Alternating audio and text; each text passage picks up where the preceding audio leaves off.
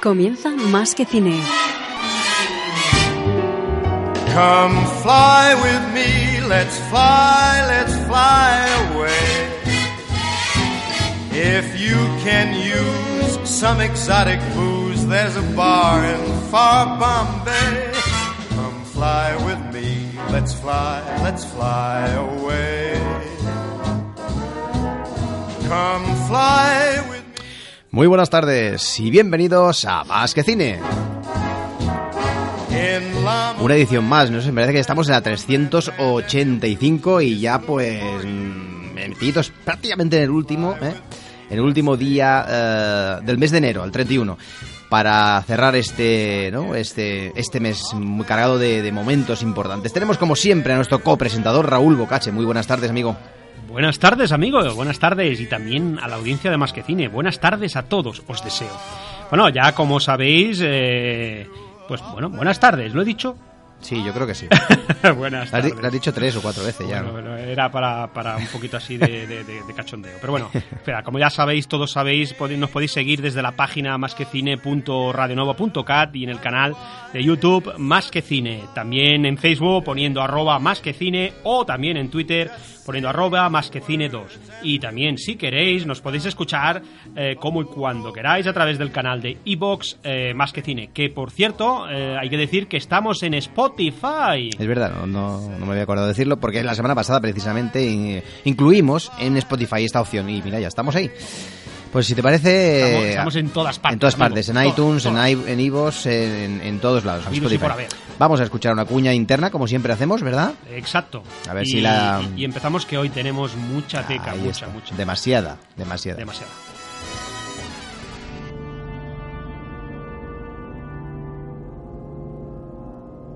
Javi, estoy deseando que llegue este jueves. ¿Por qué, Raúl? ¿Qué pasa? ¿No lo sabes lo que ocurre en todos los jueves? Partido de fútbol. No, no, por favor, algo más importante. Política. No, no, más importante todavía. De 8 a 9 de la noche. ¿Qué hay? ¿Qué hay? Dímelo. Va de cine, Ah, va de cine, va de cine, va de música, va de música. Venga, dímelo, que no, que no lo sé, no lo sé, no lo sé. más que cine. Ah, sí, más que cine. El programa que, que hacemos, es verdad, el que hacemos. 11 temporadas Ah, lo ya. hacemos tú y yo. Sí, hombre, ahora tú y yo siempre. De, de 8 a 9 de la tarde, todos los jueves, en Radio Nova. O de la noche. O- claro, sí. inviernos de la noche. Pues os animamos a escuchar más que cine, menos mal que me lo has dicho. Todos los jueves de 8 a 9. Aquí en Radio Nova.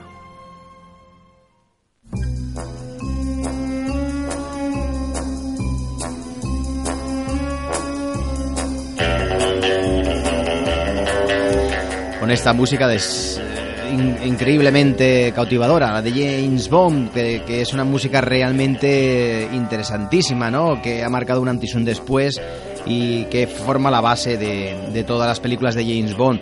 Vamos a hablar en este cuarto especial dedicado a la saga de James Bond. Ya llevamos tres, ¿eh? Y este es el cuarto, parece que no, pero vamos avanzando.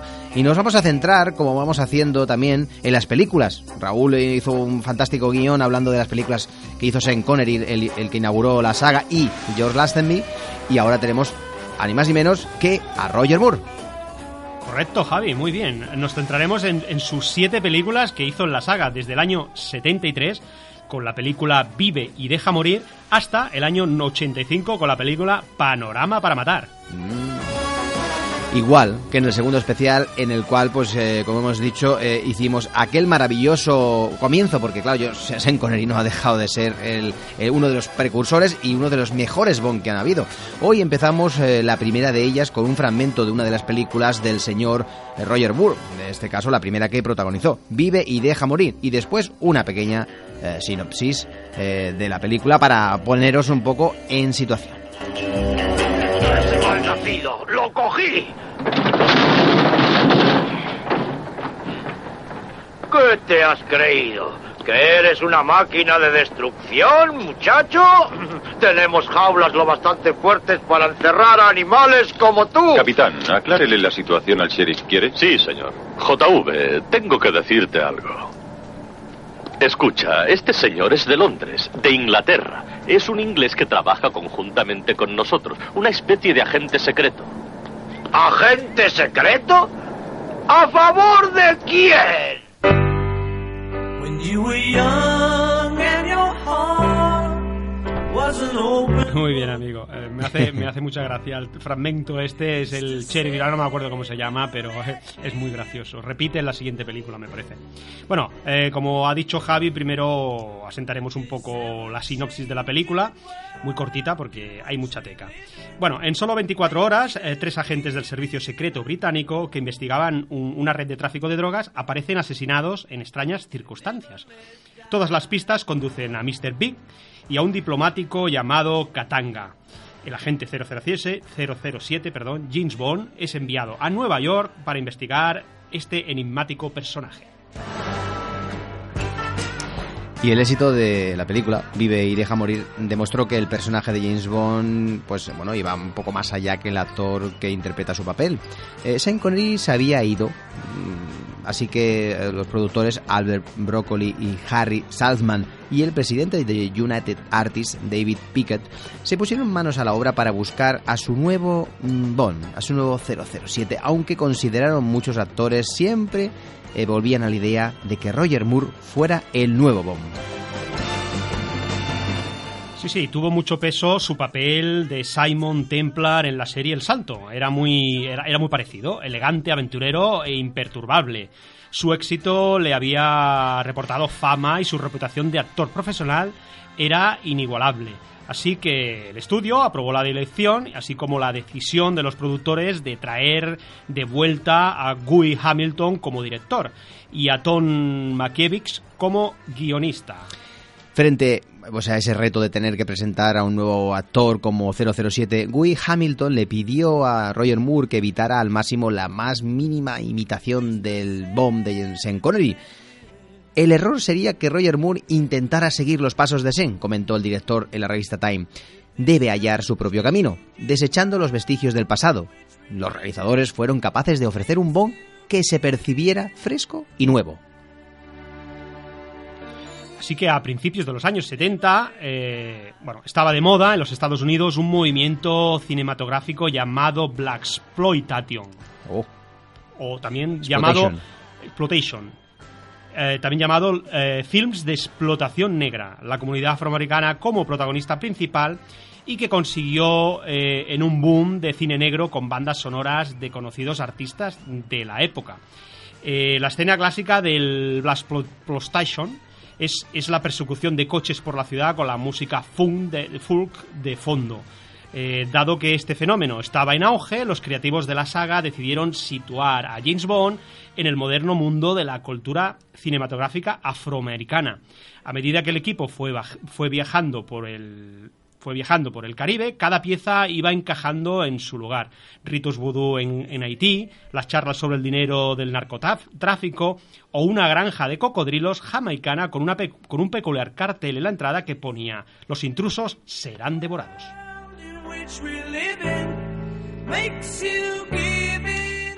Y impresionados por el dueño de la granja, un tal Ross Canagan, eh, los realizadores eh, ubicaron una gran secuencia en su propiedad. Lo contrataron como especialista y bautizaron con su apellido al villano, al villano principal. El gusto de Hamilton por el jazz condujo a la propuesta de enviar a Bond a Nueva Orleans, lo cual eh, se ajustaba a la perfección a la subtrama vudú de la película. Eh, para el papel del Dr. Kananga eh, o Mr. Big, los realizadores se, se decidieron por el prometedor Yape Koto, que era, que era hijo de un príncipe camerunés judío. Si recuerdas bien, Javi, eh, este actor de color que, que- que era el que estaba en la famosa película de Alien, el octavo pasajero. No sabía esto. Pues ya lo sabes, amigo. Para el papel de Solidaire, Harry Halman fichó a Jane Seymour, cuya carrera en el cine y televisión tras Vive y Deja Morir la distinguían como una de las chicas Bond más exitosas de su generación.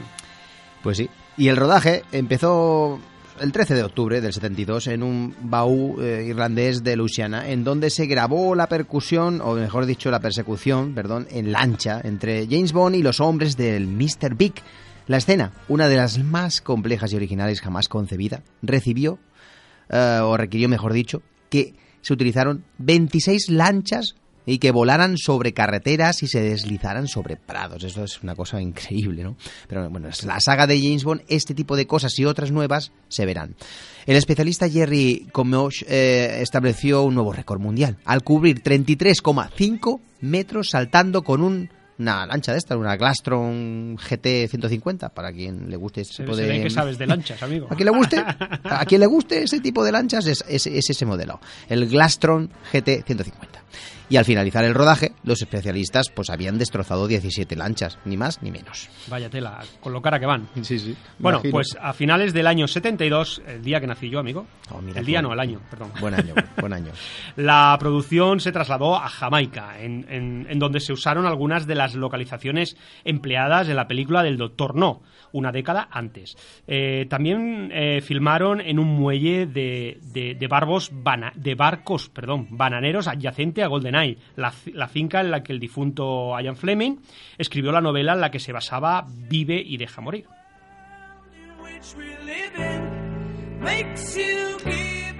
La boa verde esmeralda empleada en las ceremonias vudú resultó ser bastante peligrosa. ¿eh? Aunque no era venenosa, presentaba colmillos muy reales. Después de que mordiera a Michael Evin, ¿eh?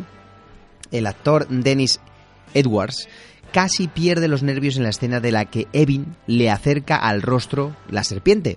Evidentemente, pues algo tenía que pasar. Sin embargo, nada comparado con el caso de Ross Kanangan, quien, como doble del 007, tuvo que saltar cinco veces sobre los lomos de tres de sus cocodrilos, como si fuera un caballo. Tras la primera toma, los animales empezaron a prever los movimientos de Cananga y al lanzarle dentelladas que casi le arrancan un pie. Pero bueno, es que esta gente no, no tiene cabeza, ¿no? Vaya como eran sus cocodrilos, dice, va, pues tú lo haces. Y el ¿no? colega dice, va, son míos, lo hago yo. Ahí está. Pues mira, muy toma. bien, muy bien. Bueno, decir que el compositor eh, John Barry no, pu- no pudo ajustar su calendario para participar en esta película. Estamos hablando de Vive y deja morir. Así que los productores decidieron contratar a George Martin, amigo de Barry y productor de, de- de los Beatles. Eh, Martin cola- colaboró con Paul y Linda McCartney, mm, McCarthy, McCarthy, McCartney, McCartney. Es la mujer, la mujer de Sí, Paul sí, McCartney. Sí, sí, sí. Lo que pasa es que me he liado, perdón. Y su banda, los Wings, para gestar una brillante canción principal que se convirtió en el mayor éxito de Bond hasta la fecha. Eh, para que te hagas una idea, fue estuvo en el segundo puesto en los Estados Unidos y el séptimo puesto en Gran Bretaña. Muy bien. El tema les granjeó a los McCartney una nominación al Oscar y la riqueza de la banda sonora ayudó a crear una nueva generación de aficionados a la música de la saga de James Bond. Vive y deja morir llegó a los cines en verano del 73 en Estados Unidos, fue un taquillazo. Y en el mercado internacional funcionó muchísimo mejor que las dos películas previas. Con esos mimbres, la película lanzó a Roger Moore como sucesor natural de Sean Connery y proporcionó a los, fieles, a los seguidores, a los aficionados, un nuevo agente 007 durante las siguientes eh, películas, en este caso 12 años que duró toda, todo su periplo por la saga. Y ahora vamos a escuchar un fragmento de la siguiente película que vamos a hablar. No digas cuál es, No. a ver si lo adivinan los lectores. Venga, Pues- Ay, los, los lectores, digo, los oyentes. Pues vamos allá. Venga. Con un millón por contrato puedo permitirme ese lujo, señor Bond. Trabaja usted por una nadería, una cordial felicitación de Su Majestad la Reina y una pensión miserable. Pero a pesar de eso, somos iguales. Por nosotros, señor Bond. Somos los mejores. Las comparaciones son odiosas, pero usted es peor que yo. Cuando disparo sobre alguien lo hago cumpliendo órdenes. Y aquellos a quienes mato son asesinos. Ah, vamos, vamos, señor Bond, me decepciona. Usted matando siente tanta satisfacción como yo. ¿Por qué no lo confiesa? Confieso que matarle a usted sería un placer. Debió hacerlo cuando me vio por primera vez. Pero ustedes, los ingleses, no consideran deportivo matar a sangre fría, ¿verdad? No confíe en eso.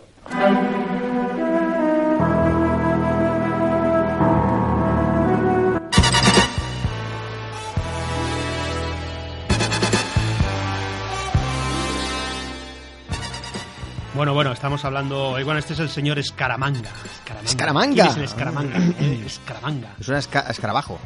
Bueno, estamos hablando de la película El hombre de la pistola de oro. Oh, ahí, ahí, ahí estuve yo, eh, amigo. ¿En dónde? Pues en, en la isla donde se rodó esa película. Ah, vale, oh, ok, ok. En Tailandia ahí donde se Sí, hizo- sí, hay sí, una isla donde explota allí bueno, los, los barcos y tal y, y, bueno pues hay una escena muy corta, a lo mejor dura dos minutos, pero bueno, se rodó allí en Tailandia. Estuve este verano pasado. No hay ninguna referencia de ello allí. o al- al- Sí, hay, hay eso, claro, sí. La isla No, me se- refiero si está, si han aprovechado que se grabó allí. Claro, claro, y se visita y es, es muy turístico. Muy bien, muy bien. Sí, sí.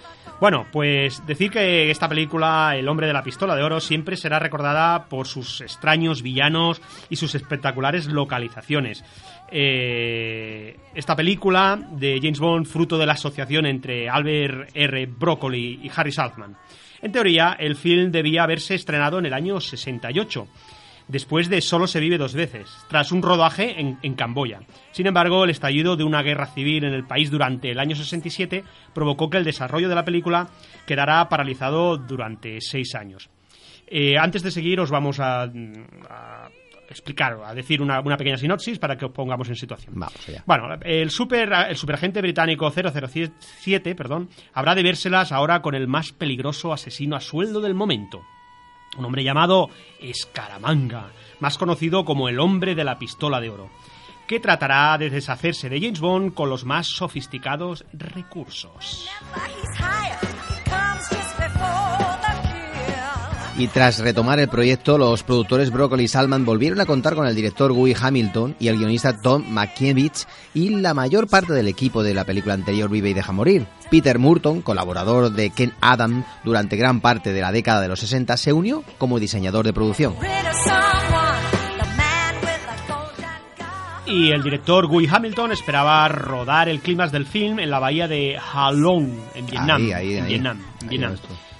Eh, Ese, también me- pero ahí es donde quieres ir. Ahí es donde quiero ir. Ah, amigo, no me digas es que estaba hablando. Tailandia, no en de Ja- Vietnam. Pues es que ahora estoy muy, muy en el tema de este y Ah, ahora me ha sonado la bahía y, se- me, se y- te ha cruzado. y me ha venido porque es que también dicen que es un lugar de los lugares de las nat- naturales más bellos del mundo, una de las maravillas del mundo de espacios naturales, no, Sí, Refiero, sí, no- sí, sí, no sí. a nivel Sí, sí, sí. arquitectónico, La- sino, la zona sino de- a nivel de, de espacios naturales es, Sí, sí, es de una de las siete maravillas. Bueno, pues estamos en la bahía de Halong, en Vietnam.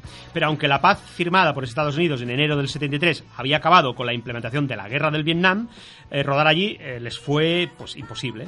Entonces el diseñador de, produ- el diseñador de producción Peter ah, Murmon vio un póster en el metro de Londres que presentaba una geografía similar cerca de Tailandia, concretamente en Phuket. Ahí, pues ahí, ahí, ahí sí. Ah, hostia, sí. ha estado en todos lados. Ahí sí que amigo. estaba, ahí no, ahí En sí. Phuket, Phuket, muy bien. Phuket, sí. Phuket, bueno, es poco o mucho, es igual.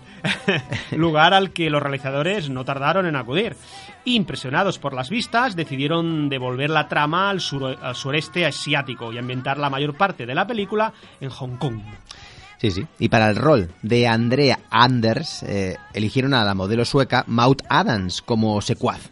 Guy Hamilton declaró que deseaba que Ogyop eh, en miniatura, deseaba un, un ¿no? Sí, sí, Algo así. el hoyo me parece que es el de la película de, mm, de Goldfinger, me parece Ajá. que es, me parece, ¿eh? el que tenía el sombrero, me parece, ¿eh?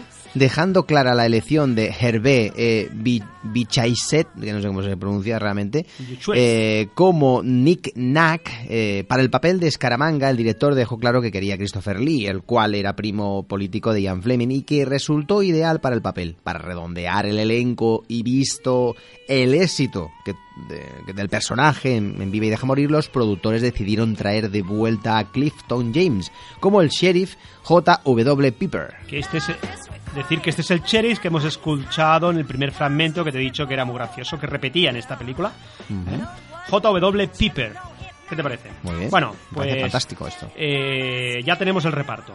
A ver, todo el reparto se reunió en Bangkok a, a- a mediados del mes de abril. Desde allí partieron hacia Phang Naga. Pannan. sí. Phang Naga. Panna. Phang Na, ok. Un remoto pueblecito que solo podría ofrecer comodidades espartanas a los actores y al equipo. El rodaje comenzó en la isla de Pokpipang, elegida para los exteriores de la guarida de Escaramanga.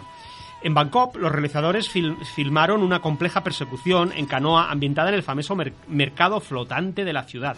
Pero hasta esta secuencia resultó fácil a comparación con la carrera de, de coches entre Bonnie y Escaramanga, que contenía la escena de riesgo más acojonante jamás concebida.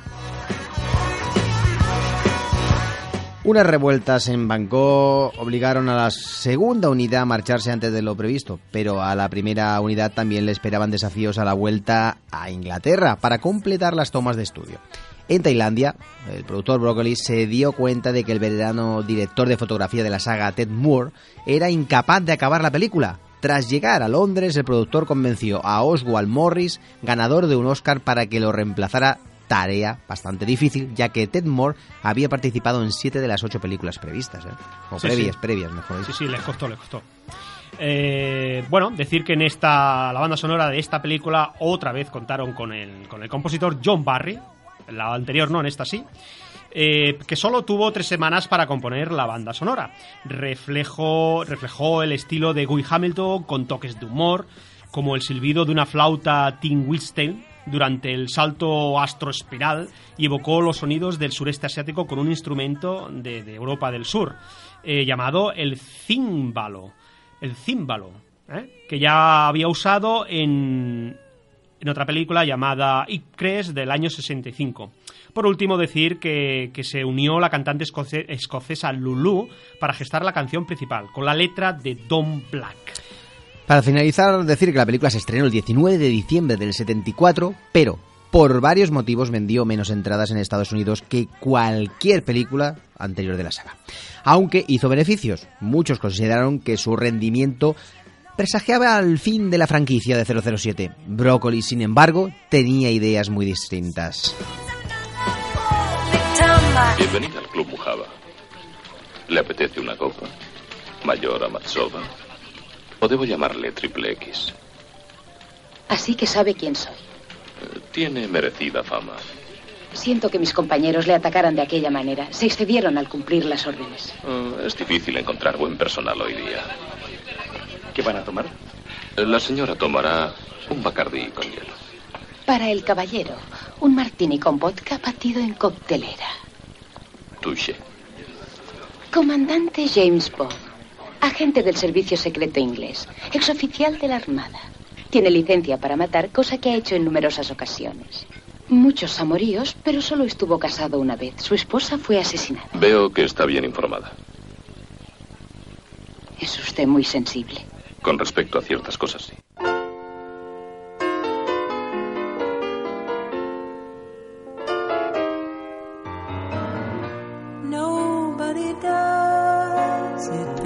Bueno, decir que esta cantante es Carly Simon. Carly Simon. Carly Simon. Ah, qué bien. Exactamente. Muy buena. Bueno, estamos hablando, ahora hablaremos de, de la película de La espía que me amó, del año, del año, del año... 75, ¿puede ser? 75, no, no, me parece que es más tarde. Bueno, ya, ya te lo, ya lo diremos después. Pero poco por ahí. Bueno, Por ahí, el éxito de, de esta película, La espía que me amó, ayudó a definir el legado de una de las figuras más queridas de la industria cinematográfica. En la primavera del año 75, Broccoli, Saltman y Guy Hamilton eh, empezaron a preparar la décima entrega. Solo tenían el título, pues Ian Fleming no deseaba que esta novela fuera adaptada al cine, ya que estaba narrada desde la perspectiva de una mujer que conoce a James Bond durante una noche angustiosa. Eh, antes de seguir, como antes, os vamos a, de- a decir una pequeña sinopsis de la película. Bueno, la película trata allá, de amigo. la misteriosa desaparición de dos submarinos nucleares eh, a la que exige la colaboración de los mejores agentes de, de- de los servicios secretos británico y soviético. Así que James Bond y la mayor Amazova eh, son los que los que los, los ahora no me sale la palabra. Bueno, eh, detrás de todo, de todo se encuentra el magnate Stromberg, que se propone destruir a la humanidad para fundar una, una nueva civili- civilización bajo el mar, como si fuera una Atlántida. Más o menos, bueno. ¿no? Sí, bueno, eh, decir que las inversiones de Harry Saltman le habían dejado grandes deudas. Y cuando los bancos estimaron que su mayor activo era la parte que tenía en, en- la compañía E.ON, en la productora, Harry la, la tuvo que vender a la Unit Artists y dejó a Broccoli como único productor en la película La espía que me amó. Eh, resolver estos asuntos provocó ciertos retrasos en la preproducción y el director Guy Hamilton tuvo que dejar el proyecto. Entonces Broccoli lo que hizo se, fue, se vio obligado a buscar a otro director. Eh, por no hablar de que pese al número de guionistas implicados, hacía falta alguien que diera cuerpo a todos los tratamientos que había y a los borradores, y a los borradores de la película, que eran muchos. Así que le pidieron, eh, en este caso a Lewis eh, Gilbert, eh, director de Solo se vive, se vive dos veces, que pusiera el proyecto en marcha. Trajeron a John Glenn como montador y director de la segunda unidad y Lewis Gilbert introdujo el final, el elemento clave de que Bond hubiese matado al amante de Anya Amarsova. Una idea que aportó solidez a la narración y que apuntó o, apuntaló mucho mejor la acción.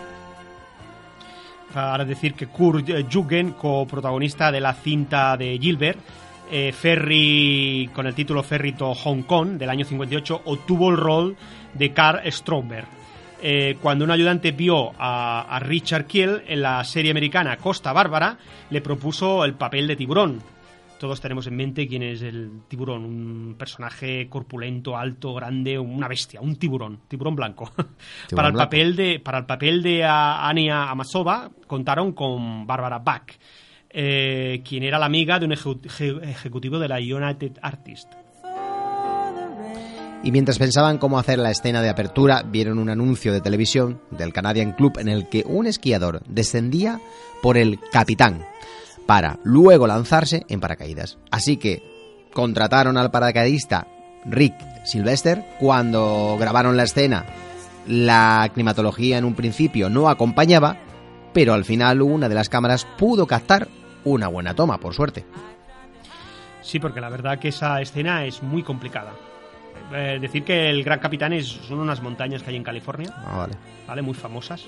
Muy famosa. Sí. Famosísimas. Bueno, tú no las conocías. No, yo no, yo no las conozco. Bueno, seguimos. Habrá gente que sí, claro. El, el bueno, supongo que la gente de allí, claro. El rodaje en Egipto fue, la verdad, un calvario. Pese a los espectaculares escenarios que ofrecía el Nilo y, grandes templos como Karnak, Edfu o Abu Simbel, las necesidades del día a día no se satisfacían. La, comunicación con Londres no era demasiado fiable. El catering del equipo era, era peor que pésimo. Hasta el punto que, que vitorearon a Broccoli, al productor, cuando consiguió los ingredientes necesarios para hacer una, sen- una sencilla cena a base de pasta casera. Sí, sí. Pero imagínate cómo estaban. Imagínate tú. Incluso en el espectáculo de Sonet Lumière de las pirámides, los técnicos descubrieron que de noche no podían iluminar los monumentos lo bastante como para exponerlos. Así pues, todos los planos de las pirámides fueron creados posteriormente usando miniaturas y pantallas en los estudios de Pinewood. Que es la tecnología, ¿eh, Javi? Pues sí, y cada vez más. Sí, sí, sí. Suerte, suerte. No, estamos hablando del 70 y pico, o sea, que eso. imagínate. Imagínate ahora. Bueno, seguimos. En la Cerdeña, en la Cerdeña, en cambio, resultó un inmejorable telón de fondo para, para que Ernie Day, director de la segunda unidad, rodara la mayor parte de la persecución en coche con un Lotus. es- es- me parece que es Spirit, ¿no? No sé por qué pone Spirit aquí. Bueno, eh, Derek eh, supervisor de efectos especiales y visuales, empleó un cañón de aire para lanzar al mar una carrocería de coche. Luego, en las cristalinas aguas de las Bahamas, eh, usó tres coches adicionales para la transformación del Lotus en un submarino. Y en Pinewood, ¿eh? hay que decir que el diseñador de producción Ken Adams rompió moldes con sets de base de acabados en metal bruñido, curvas arrebatadoras y hermosas antigüedades. Incapaz de hallar una localización para el interior del Lapirus, Adams se puso en manos, manos a la obra y diseñó un estudio permanente en Pinewood, con, bueno, construido en unas 13 semanas más o menos, decorado, un decorado in- interior, ¿no? Incluido. Él bautizó, en este caso, el bautizo fue como el Estudio 007, que se convirtió en el escenario más grande, hasta la época, más grande del mundo. Sí, sí, decir que el diseñador de producción eh, Kay Adams se puso en contacto directamente con Stanley Kubrick para diseñar la iluminación del set. Eh, la inauguración del estudio 007, por cierto, se hizo a bombo y platillo. Incluso acudió el antiguo, el antiguo primer ministro Harold Wilson. Eh, decir que para la partitura, eh, un comprometido John Barry propuso como sustituirlo, como sustituirlo a Mervyn Hallis, famoso por el musical ganador de un premio Pulitzer en A Chorus Line del año 76. Y hay que decir que Harlitz quiso crear una partitura poderosa y coherente con la música de, John Barry, y para la canción principal, que empieza con un solo de piano de 30 segundos, antes de la orquestación pensó, en las películas de Bond todo es más grande que la vida, así que pensé en Mozart y dije, haz lo justo eh, precisamente lo contrario, ¿no? Haz lo contrario. Y, y así hizo, ¿no? Hizo lo contrario. o sea, no fue Mozart. No. como título, como título eh, decir de la canción, la letrista Carol Bayer Sager propuso Nobody Does It Better. Nadie lo hace mejor. Eh, frase que aún define que, que aún define a Bond, interpretado por Carly Simon. Como hemos dicho, el tema alcanzó el puesto número 2 en los Estados Unidos y el séptimo en Gran Bretaña. Canción, música y dirección artística recibieron sus nominaciones al Oscar. Y decir para finalizar con esta película que con un presupuesto mayor que cualquiera de las entregas anteriores, La espía que me amó constituyó un tremendo taquillazo y una piedra angular para la saga Bond. Señor Bond. Señor Drax. Permítame que le presente, antes de que se despidan, a la condesa Lubinsky y a Lady Victoria de Van. El señor Bond. Encantado. Bueno, mi querido amigo, su reputación le ha precedido, por supuesto. Me honra el hecho de que su gobierno le haya enviado en misión tan delicada. ¿Delicada, señor Drax? Para disculparse en persona por la pérdida de mi nave espacial. Como hubiera dicho Oscar Wilde, perder un avión puede considerarse una desgracia. Pero perder dos es un descuido. Eh, Presentaremos disculpas al gobierno de los Estados Unidos, señor Drax.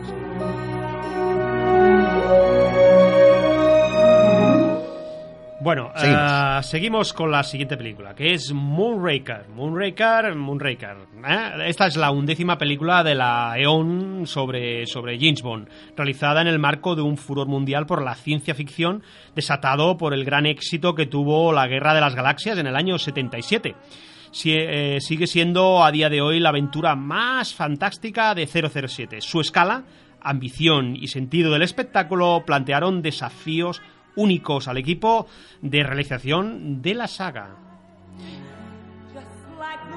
Y antes de seguir, como, to- como estamos haciendo, eh, os diremos un una resumen. pequeña sinopsis que será un poquito resumen. más larga. Bueno, el agente secreto James Bond recibe la orden de localizar la nave espacial Moonraker, que ha desaparecido misteriosamente. Sus primeras pesquisas lo llevan a seguir al millonario Hugo Drax, el constructor de la nave.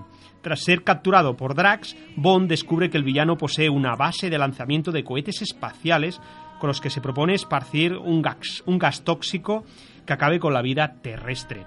Pero esta no es más que la primera fase de un perverso plan que James Bond intentará frustrar con la ayuda de la doctora Goodhead.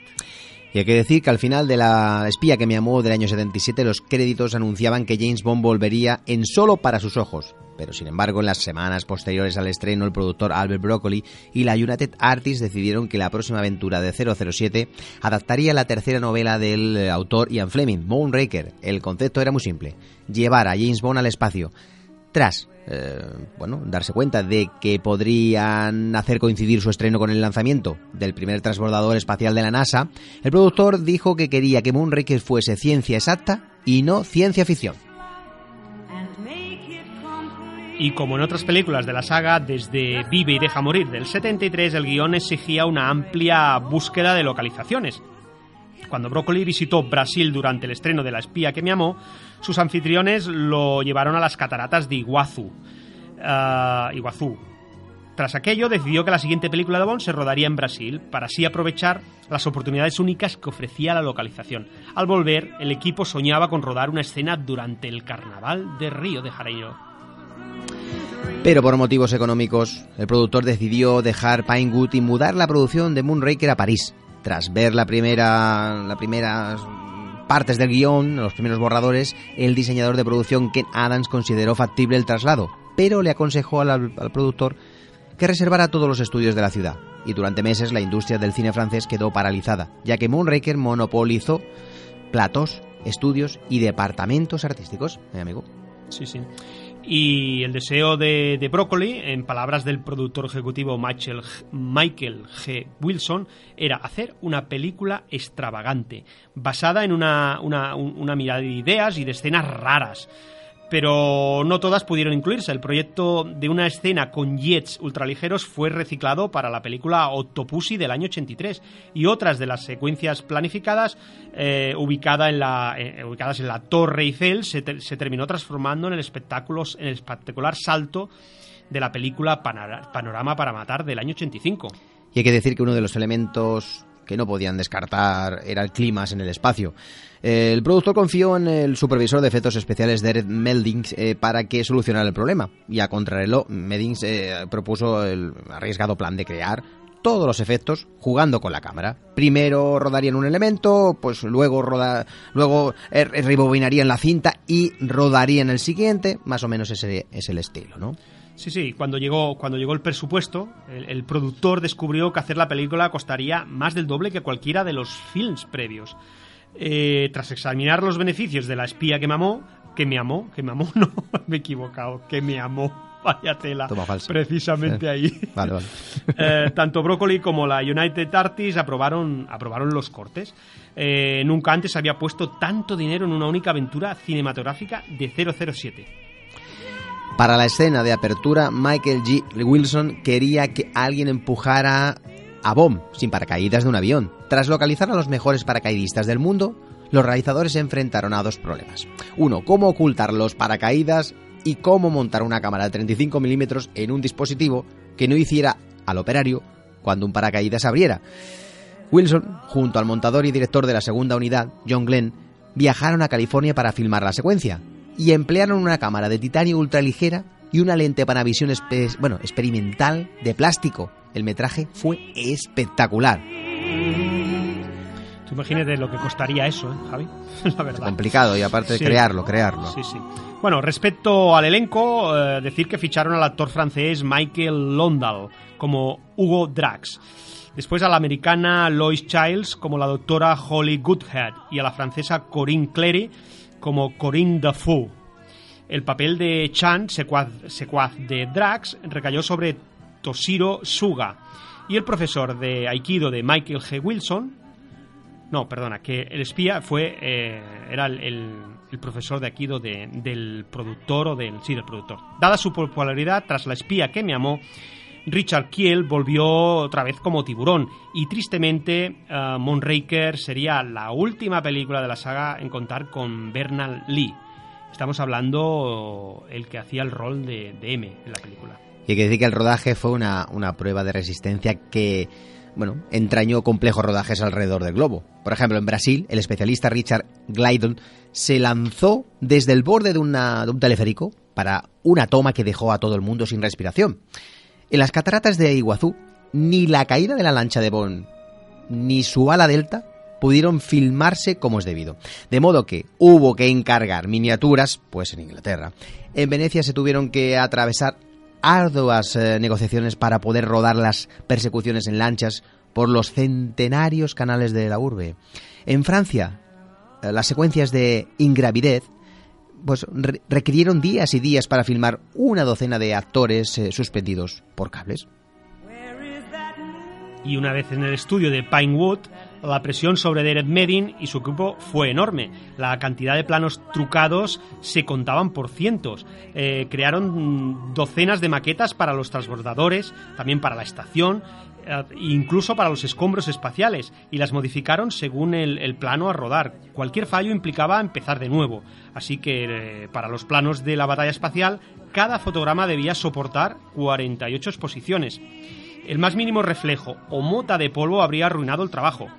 Eh, así que para crear el efecto de desintegración de la, de, la, estación espacial, el equipo obtuvo dos pistolas, cerró el estudio de Pinewood y destrozó la maqueta.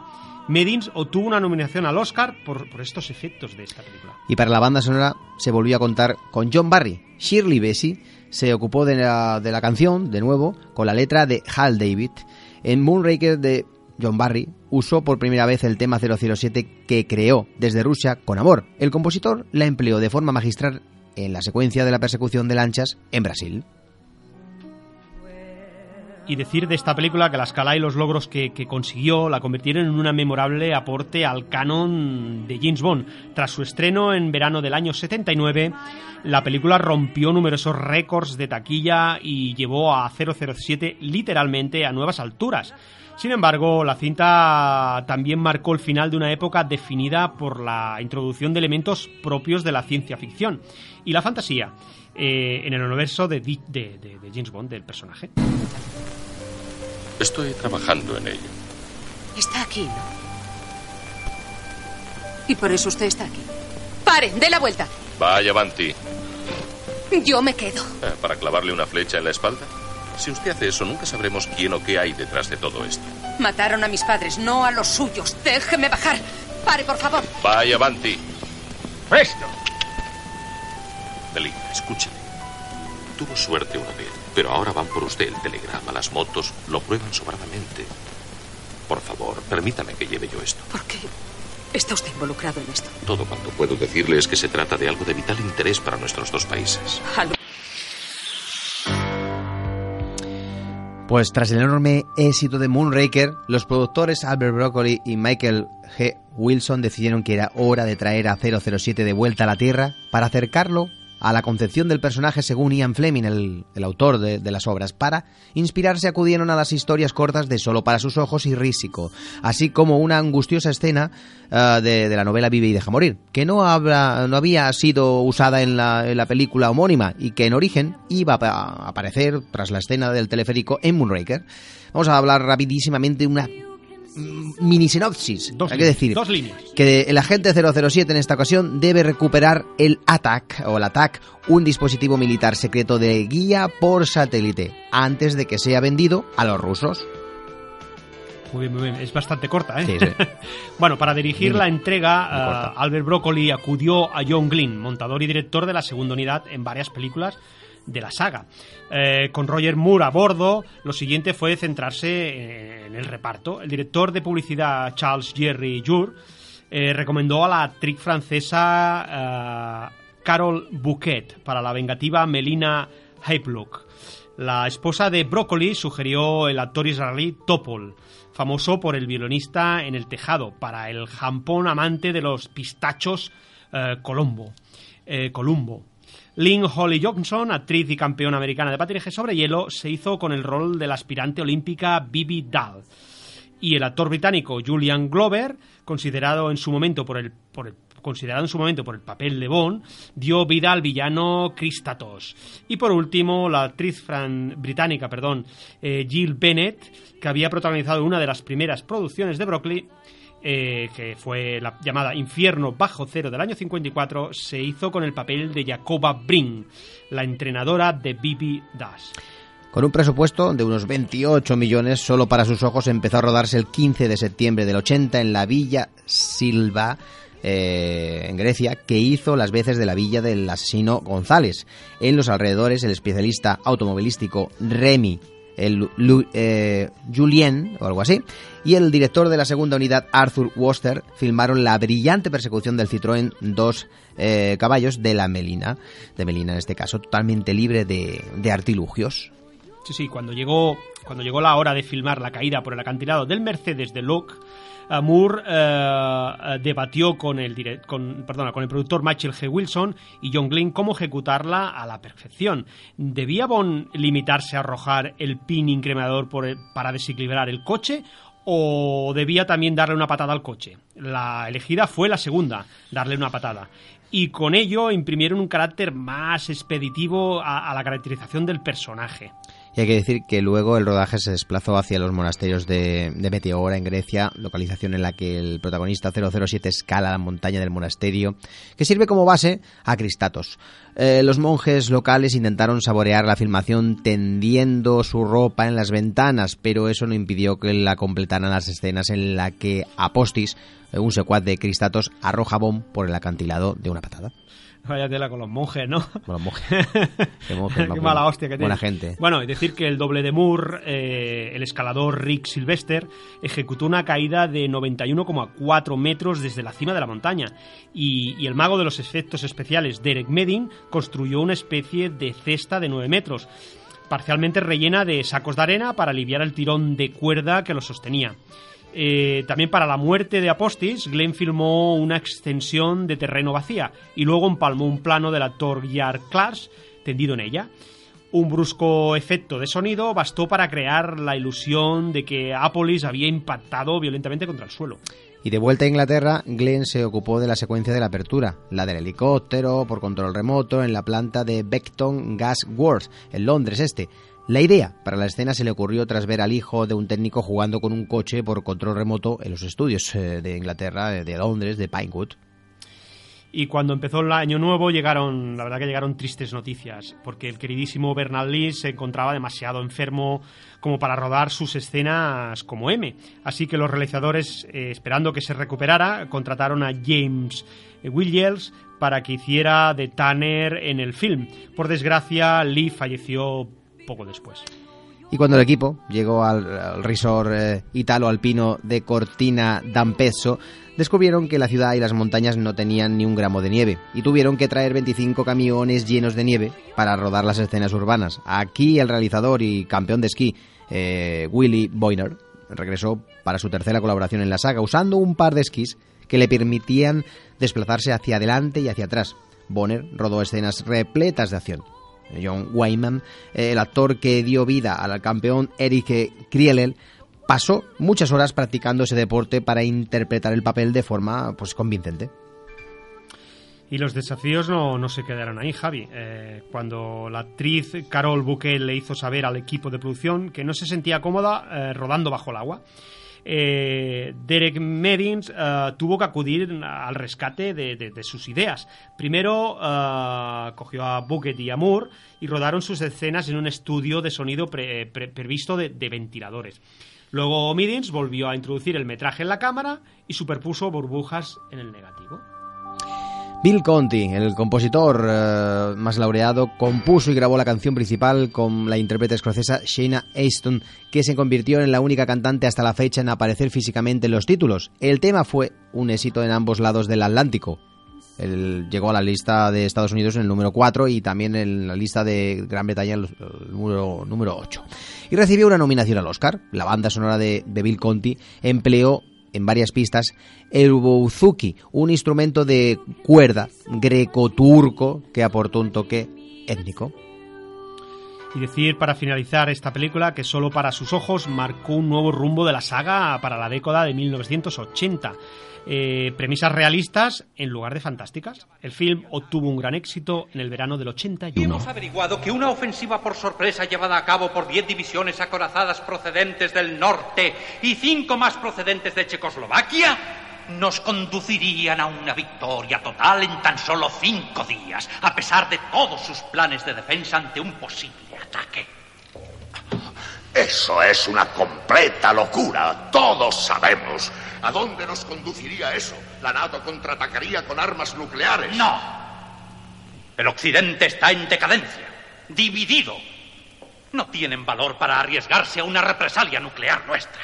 Por toda Europa cada día hay manifestaciones pidiendo el desarme nuclear unilateral. No veo lo...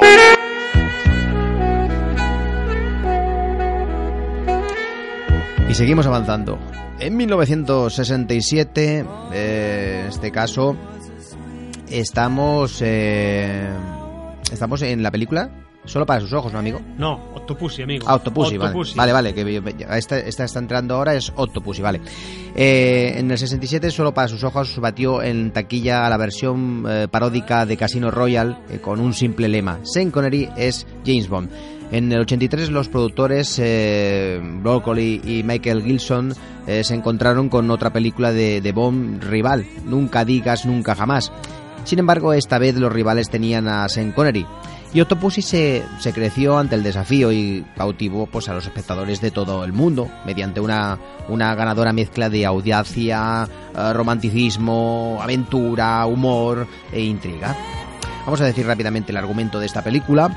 El agente 007, compañero 009, perdón, un compañero de James Bond, es asesinado en Berlín eh, Oriental, aunque consigue llegar a la resistencia del embajador británico antes de morir. Llevando consigo una valiosísima pieza de orfebrería, un huevo de Pascua creado por eh, Faberge. En Londres, especialistas del servicio secreto bueno, con- constatan que, se trata de una falsificación de la joya original que será eh, subastada en breve. El hecho de que en un corto periodo de tiempo se haya vendido piezas parecidas despierta las sospechas de los responsables de inteligencia, que temen una maniobra rusa que estaría encaminada a recaudar fondos que irían destinados a, a bueno, a oscuras operaciones. Tras la pista de Kamal Ham, eh, turbio traficante de objetos de arte, James Bond llega a la India, lugar en el que descubrirá la relación entre el sospechoso, una misteriosa mujer conocida como Octopussy, y el general Orlok, eh, bueno, implicados todos ellos en una conspiración que pretende desatar pues, un conflicto nuclear como en casi todas las películas de la saga. Muy bien, muy bien. Pues decir que la escritura de Octopus empezó con un guionista que- que debutará en la saga.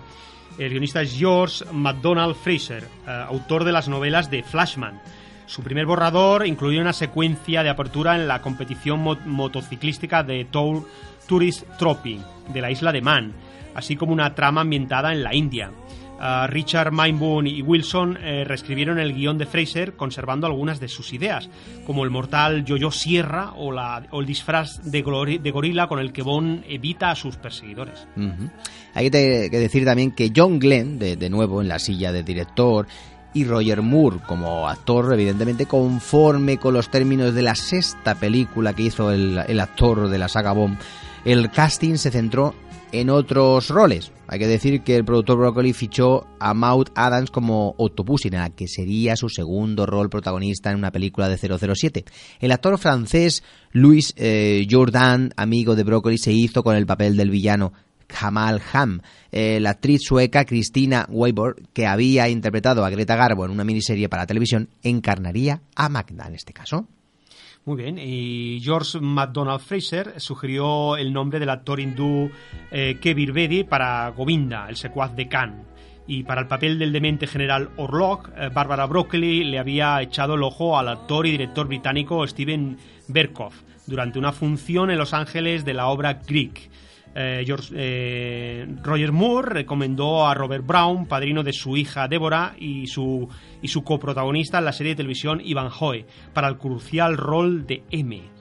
Y hay que comentar también que el productor, gran aficionado al tenis, por cierto, fichó a Vijay Amritrak, que casi que me, me dejo aquí la boca, no conozco de nada, ¿eh? Campeón de la Copa Davis, pero bueno, para la época.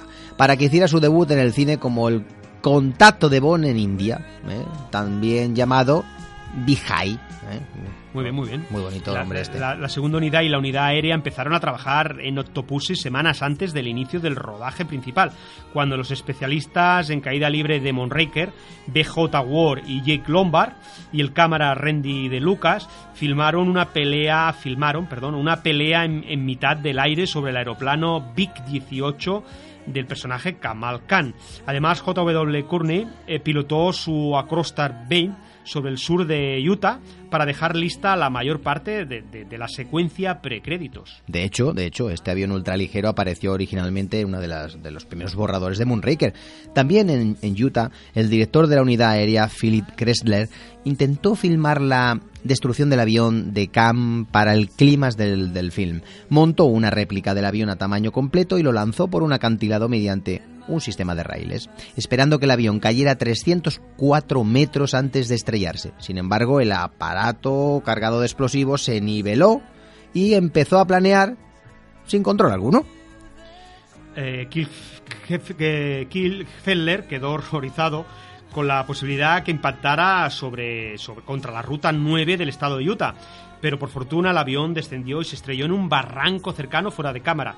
Eh, fue John Richardson, supervisor de efectos especiales, quien se ocupó de volar una pequeña, una pequeña maqueta de avión en los estudios de Pinewood. Y la primera unidad empezó el rodaje en Berlín Occidental el 10 de agosto del 82. El equipo de Peter Lamont, diseñador de producción, llenó de grafitis una sección del muro de Berlín para que se pareciera al lado oriental. En base, o en este caso en la base de Northolt de la RAF, Inglaterra, los productores rodaron la escena en la que la Crosstack atraviesa el hangar militar.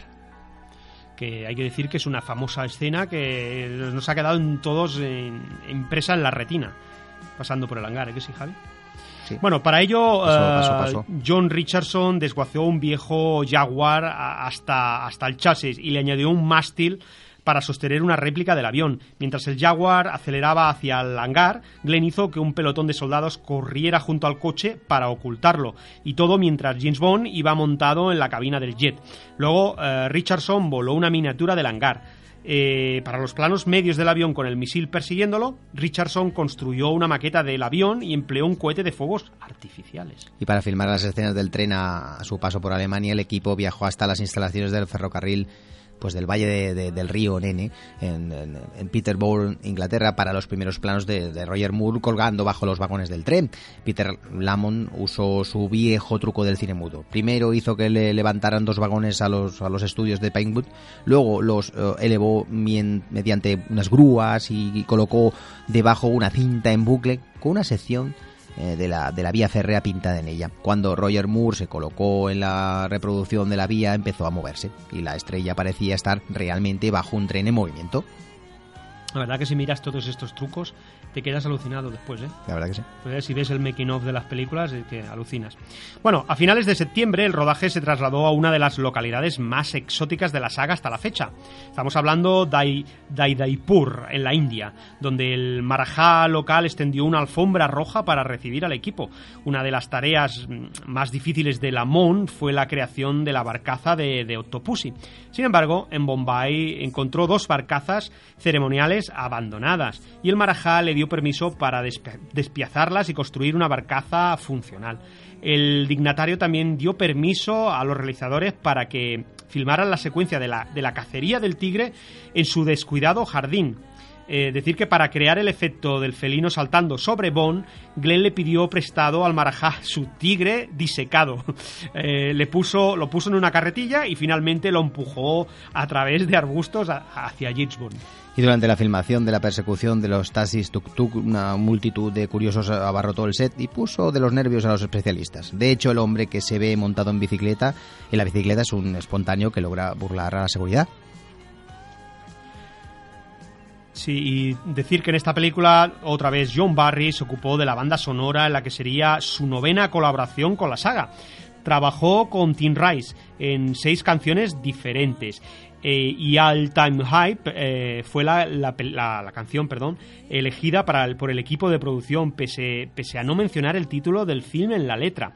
El tema fue interpretado por Rita Collins y alcanzó el, puesto número 36 en las listas de, los Estados Unidos. Y hay que decir que al final los retrasos en la producción de la película rival de Sean Connery nunca digas, nunca jamás provocaron que esta se estrenara en octubre del 83. Octopussy, que lo había hecho en junio, se convirtió en la película de la saga con mayor recaudación en Estados Unidos de toda la década de los 80 y batió el film al film de Sean Connery por un ancho margen. Nosotros nos despedimos aquí, pero nada, que nos quedan 10 segundos. Hasta la semana que viene y que tengáis un buen fin de semana de cine, amigo. Y que la, la fuerza siempre os acompañe. Hasta la semana que viene. Chao.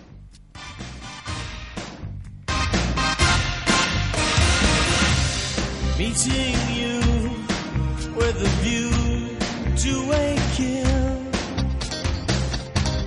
Face to secret.